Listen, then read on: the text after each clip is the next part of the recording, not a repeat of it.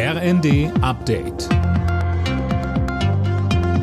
Stündlich neu. Auf den Punkt informiert. Ich bin Laura Mikos. Guten Morgen. Heute treten weitere EU-Sanktionen gegen Russland in Kraft. Damit gilt dann ein Embargo für russisches Öl, das per Schiff transportiert wird. Außerdem könnte auch der Ölpreisdeckel heute greifen. Den hatten alle G7-Staaten sowie auch Australien beschlossen. Damit wird es für Moskau deutlich schwerer, die bisherigen Sanktionen durch Verkäufe an Drittländer zu umgehen.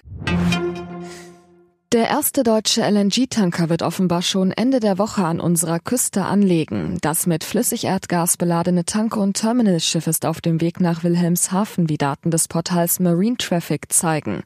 Mehr von Finn Riebesell. Die Höck Esperanza wird Wilhelmshaven demnach kommenden Samstag erreichen.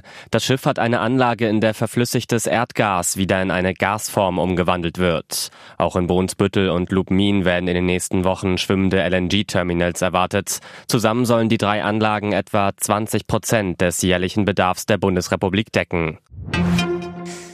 Die iranische Sittenpolizei ist angeblich aufgelöst worden. Das hat der Generalstaatsanwalt mitgeteilt. Die Sittenwächter waren der Auslöser der derzeitigen Protestwelle im Iran. Die Kurdin Masa Amini war im September von der Sittenpolizei festgenommen worden und im Gewahrsam gestorben. Kritiker des Mullah-Regimes reagierten verhalten auf den Schritt.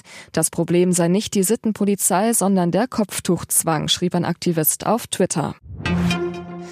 Nach einem halben Jahr im All sind drei chinesische Raumfahrer wieder sicher auf der Erde gelandet. Erst vor wenigen Tagen wurden sie auf der Raumstation Tiangong abgelöst. Bis zum Jahresende soll die Station fertig gebaut sein. China will sie für Experimente nutzen.